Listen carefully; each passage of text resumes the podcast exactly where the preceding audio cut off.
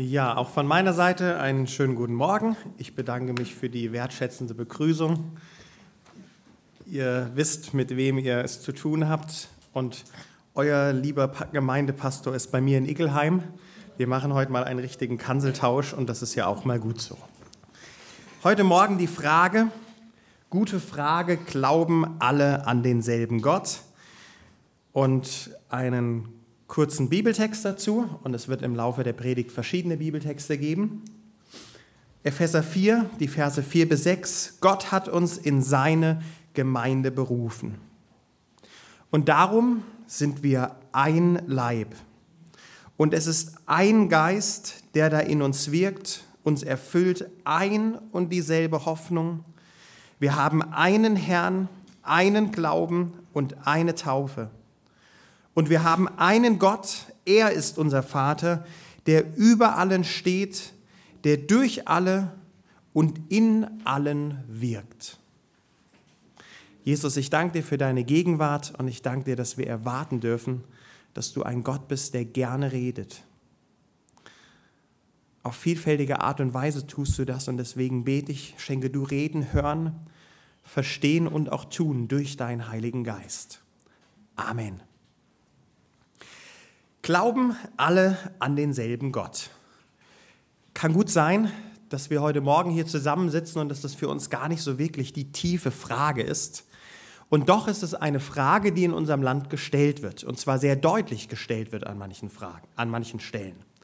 Es gibt manche Großstädte in unserem Land, die haben mittlerweile Gotteshäuser, die bewusst äh, genutzt werden als ein Gotteshaus für verschiedene Religionen haben wir in unserem Land und wir kennen sicherlich an verschiedenen Stellen auch diese Meinung, die mehr und mehr auch äh, wie so eine ähm, wohlwollende, ähm, vereinheitlichende Meinung irgendwie in unserem Westen vorherrscht, ähm, dass irgendwie ja letztlich doch alles dasselbe wäre. Und ich glaube, es ist gut, dass wir uns dazu Gedanken machen und dass wir dazu auch etwas sagen können. Wir sind ja schließlich, äh, wir leben ja schließlich in unserem Land, in dieser Welt und von daher darf uns die Frage nicht ganz egal sein.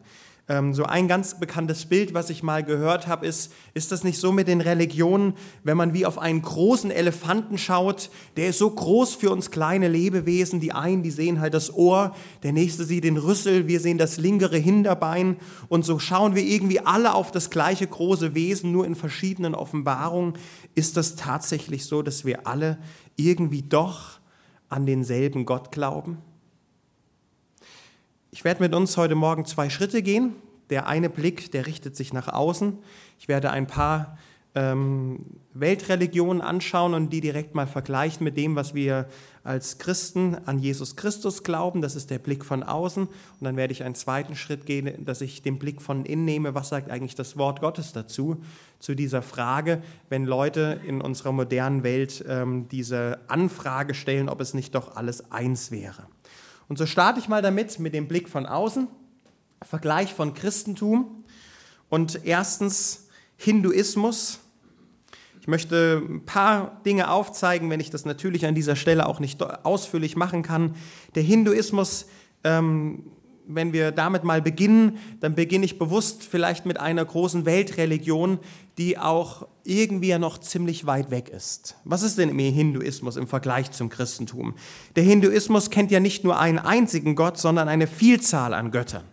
Es ist eine sogenannte polytheistische Weltreligion. Drei Hauptgötter, Vana, Vishnu und Shiva. Und es gibt auch ein, wie so ein übergeordnetes Gesetz, eine übergeordnete Gottheit, Brahman, ähm, und gemeinsam haben sie alle den Glauben an das sogenannte ewige Weltgesetz, das Karma.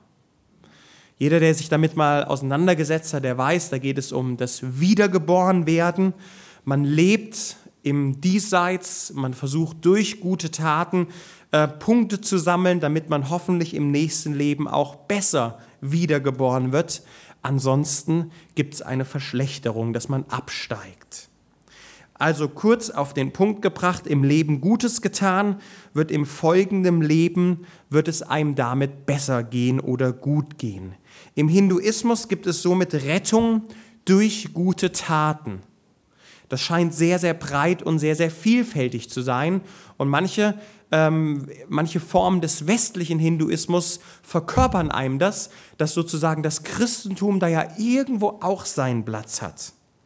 Aber Rettung durch gute Taten, ist das unser Weg? Ich glaube, da wissen wir sehr genau, das kann nicht unser Weg sein. Gerade jetzt im Lutherjahr dürfen wir das doch hochhalten und sagen, als Christ darf ich das glauben, ich bin einzig und allein durch Gnade gerettet und durch nichts anderes sonst. Nur durch die Gnade, die Jesus geschaffen hat.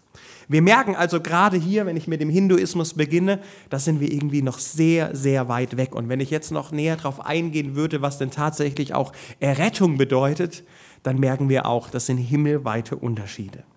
Ich gehe mal einen Schritt näher. Vergleich von Christentum und Islam. Nun gibt es ja manche, die sagen, die Moslems, die glauben ja auch an einen Gott. Können wir da nicht irgendwie mehr oder weniger sagen, dass es ein und dasselbe ist? Vielleicht nur verschiedene Blickwinkel. Ich möchte mal ein paar allgemeine Infos weitergeben. Auch an dieser Stelle natürlich wieder kurz. Der Islam, es ist tatsächlich eine Religion, die an einen Gott glaubt, eine sogenannte monotheistische Religion. Im frühen siebten Jahrhundert wurde sie gegründet durch den Propheten Mohammed, der als Religionsstifter gilt. Und wenn wir mal uns ein paar Zahlen anschauen, dann sehen wir, dass wir es hier auch mit tatsächlich einer sehr, sehr großen Religion zu tun haben. 1,6 Milliarden Anhänger ungefähr zählen sich heute zu dem Islam, zum Christentum zumindest den Zahlen der Statistik nach sind es immerhin noch 2,2 Milliarden. Also ist der, damit der Islam die zweitgrößte Weltreligion. Das, die wichtigste textliche Grundlage, das ist der Koran, so wie wir Christen die Bibel haben, so haben Moslems ihren Koran, der als offenbarte Rede Gottes gilt. Es gibt fünf große Säulen im Islam, die jeder Gläubige ähm, für sich auch beanspruchen muss, das Glaubensbekenntnis, das Gebet, die Pflichtabgabe, die Spende, das Fasten und die sogenannte Pilgerfahrt nach Mekka. Und auch hier sehen manche, dass man denken könnte, das sind auch viele Übereinstimmungen da. Aber wie ist das, wenn ich mir diese Religion genauer anschaue?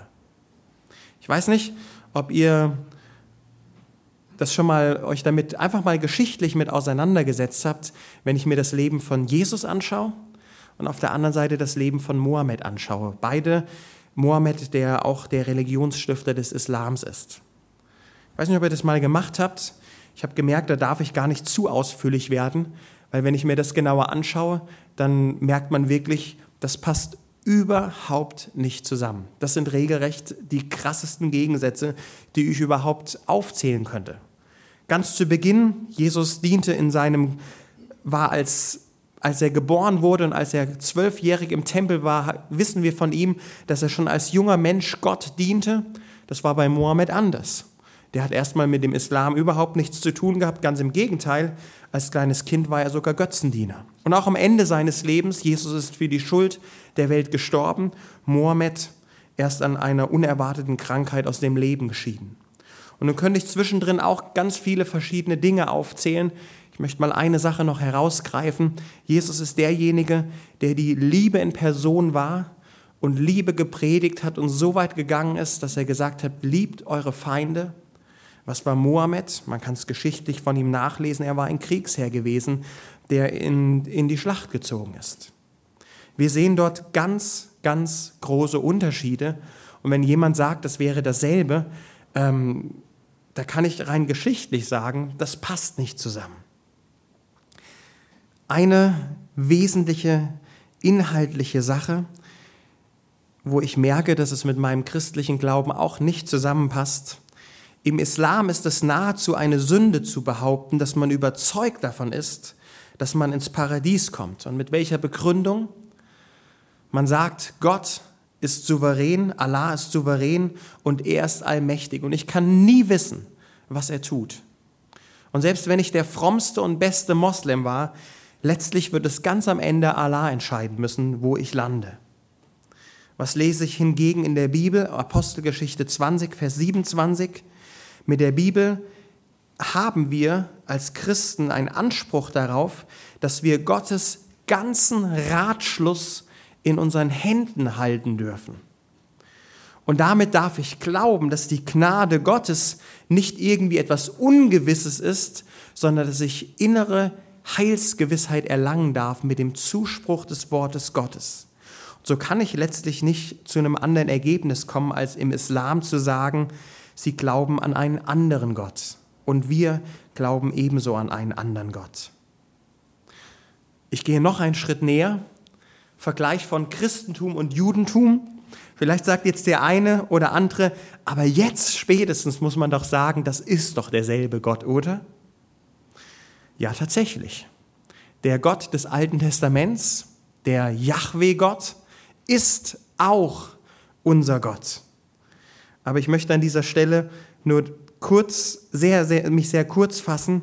Juden, wenn ich das unterscheide, sind letztlich im Alten Testament stehen geblieben. Und so wie der Apostel Paulus in Römer 10, Vers 4 sagt, Christus ist des Gesetzes Ende, so muss ich leider sagen, dass die Juden an einer Stelle stehen geblieben sind, wo sie das Entscheidende noch nicht erkannt haben. Und ich sage sehr bewusst noch nicht. Ich glaube, dass Gott da noch einiges tun wird an diesem Volk. Wer das mal ausführlich nachlesen will, der Paulus setzt sich im Römerbrief, die Kapitel 9 bis 11, sehr ausführlich damit auseinander.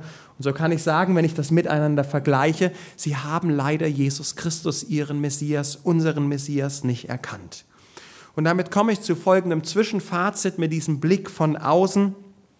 Ich will ganz, ganz eindeutig sagen, wenn wir als Christen darüber nachdenken, Gott liebt alle Menschen.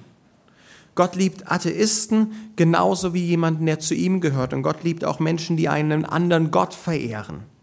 Und wir sind zu Respekt, ja sogar noch mehr, wir sind sogar zur nächsten Liebe gerufen. Das ist mehr als Respekt.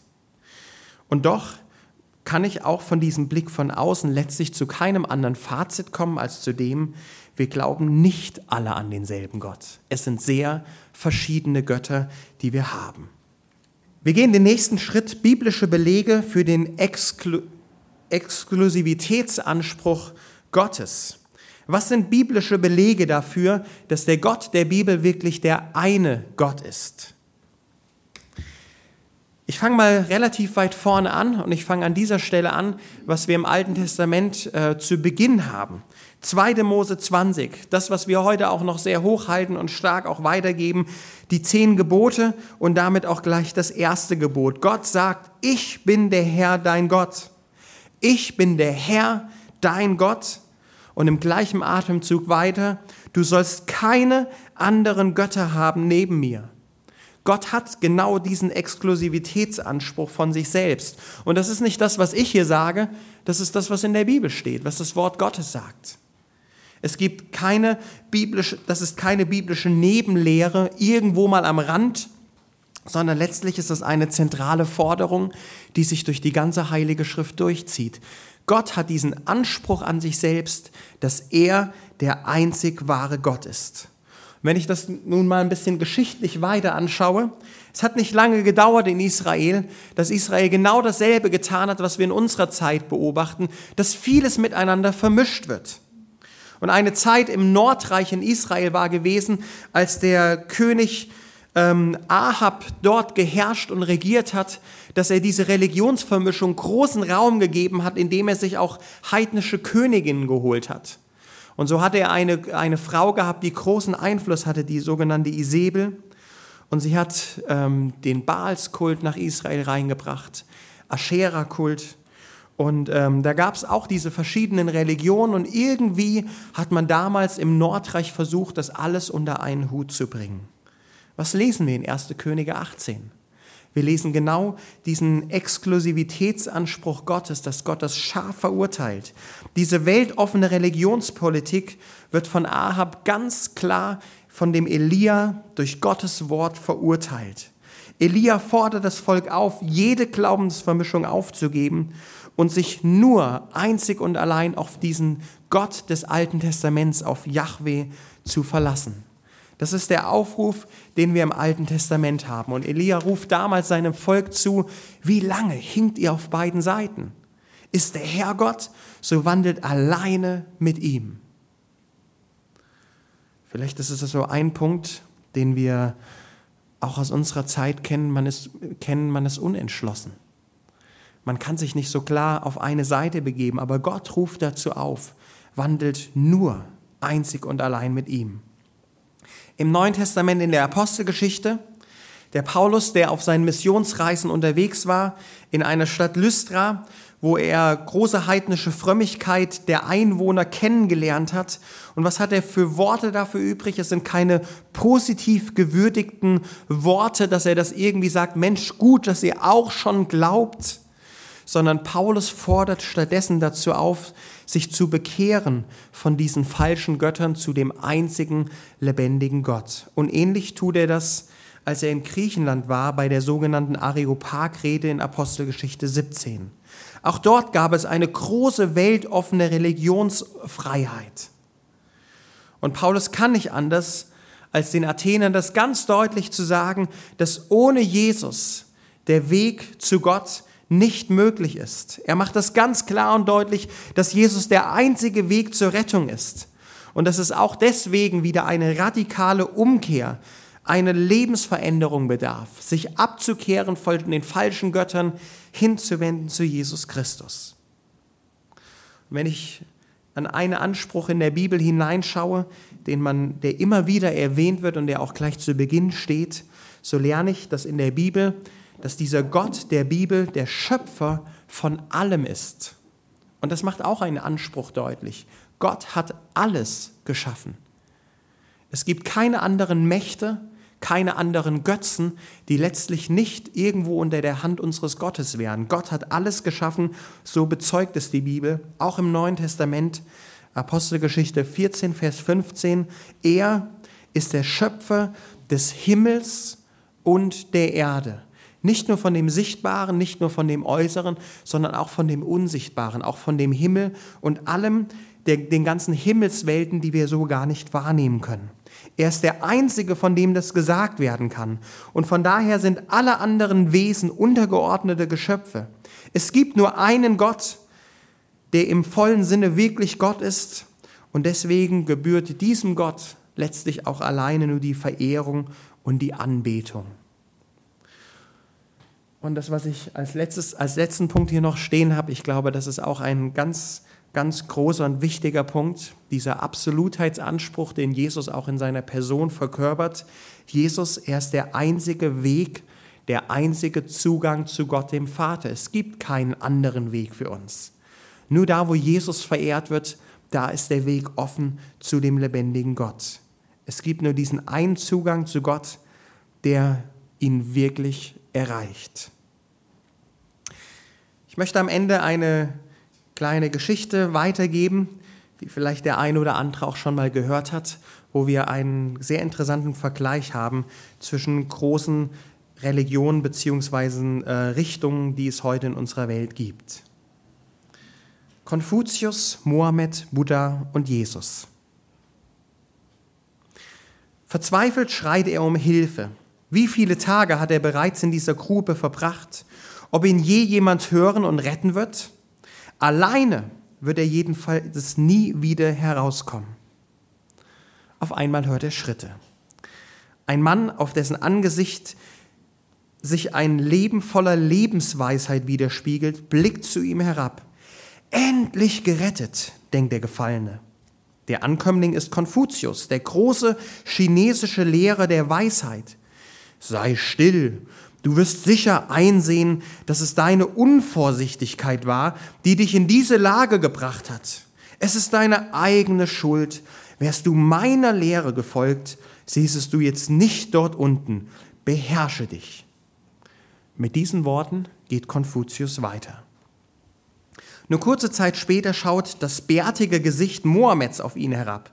Schon wollen ihn schon wollen ihn dem Gefallenen erste Hoffnung aufkeimen, als er die Stimme des Mannes hört.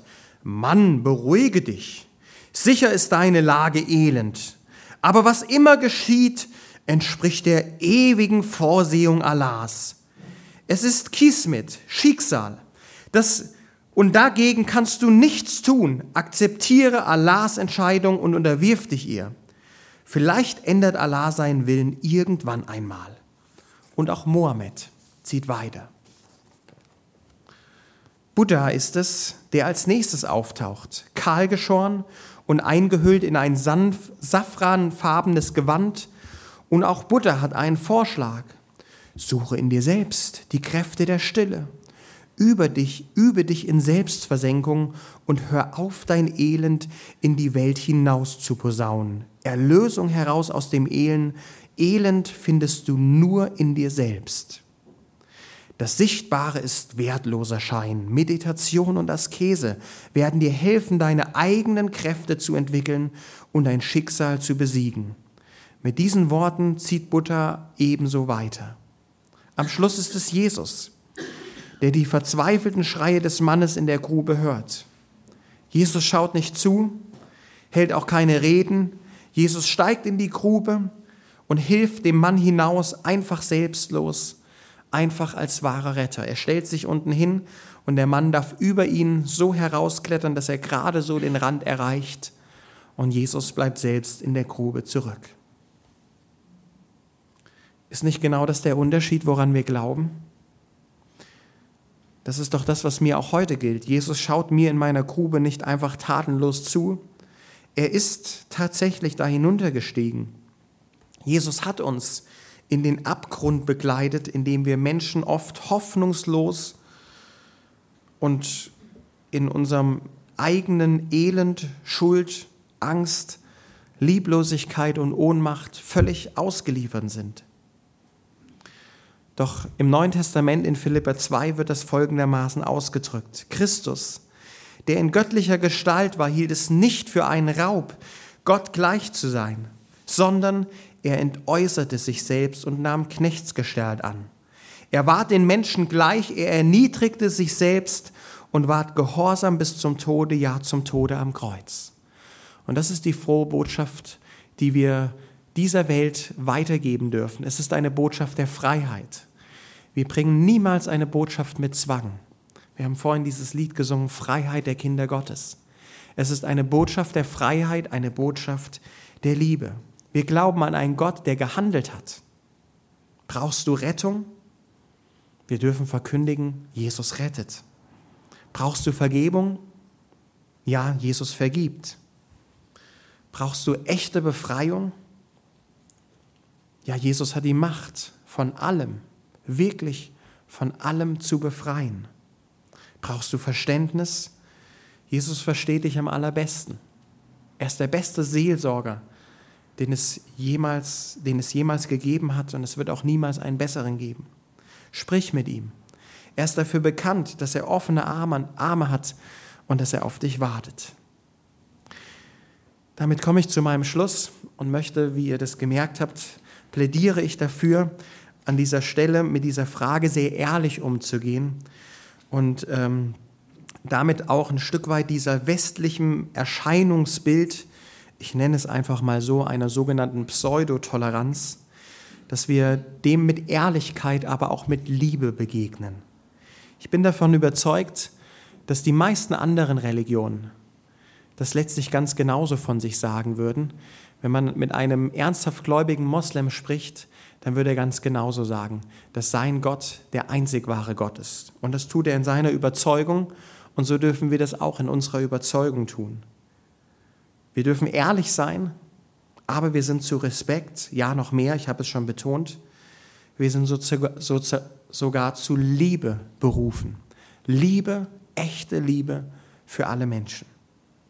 Und wenn wir schon überlegen, wo wir näher zusammenrücken können, wo wir mehr vielleicht auch eine Linie fahren, dann will ich uns eh viel mehr dazu ermutigen, dass wir vielleicht auch einen größeren Blick haben als diesen begrenzten Blick, den wir oft nur so haben, den ich auch kenne, nur so immer für die eigene Gemeinde zu denken. Das Reich Gottes ist viel, viel, viel größer. Ich habe unlängst etwas sehr Interessantes gehört. Ähm, und zwar ein Freikirchler und ein Katholik haben sich miteinander unterhalten. Und der Freikirchler kam so auf diesen Katholiken zu und hat gesagt, Mensch, ich verstehe nicht, wie du in so einer traditionellen alten Kirche deinen Glauben lebendig leben kannst. Ist das nicht alles verstaubt? Diese ganzen Liturgie und das ganze Alte, ähm, wie kannst du da lebendiger Christ sein? Erstaunt schaut der Katholik diesen Freikirchler an und sagt, also ich verstehe auch nicht, wie du in deiner Freikirche deinen Glauben lebendig leben kannst. Du darfst nur ein bis zwei, alle ein bis zwei Monate Abendmahl einnehmen. Wie geht das? Versteht ihr? Manchmal sind es so Äußerlichkeiten, an denen wir uns festmachen. Aber ähm, ich will uns, wenn ich uns zu ermutigen will, dann will ich uns dazu ermutigen, auch einen größeren Blick für das Reich Gottes zu haben. Vielleicht, wo es gut ist, auch sich zu öffnen, zu schauen, wie wir auch mit anderen näher zusammenrücken können. Nicht um jeden Preis, aber da, wo wir merken, dass wir Einheit in Jesus haben, dass wir wirklich zusammenrücken. Jesus sagt, der ganz bekannte Vers, Johannes 14, Vers 6, ich bin der Weg, ich bin die Wahrheit und ich bin das Leben. Niemand, niemand kommt zum Vater denn durch mich. Wir finden die Antwort letztlich immer nur bei Jesus. Und auch dieser wunderschöne Vers, den die Apostel bezeugt haben in einer Situation, wo sie in Bedrängung geraten sind und wo, wo es schwierig wurde, wo äußerlich nicht mehr alles so gut aussah, können sie nicht anders als diesen Jesus zu bezeugen und sagen, in diesem Jesus finden wir das, was wir wirklich brauchen. Es ist in keinem anderen das Heil. Und es ist kein anderer Name unter dem Himmel den Menschen gegeben, durch den sie sollen selig werden. Amen. Wir wollen beten.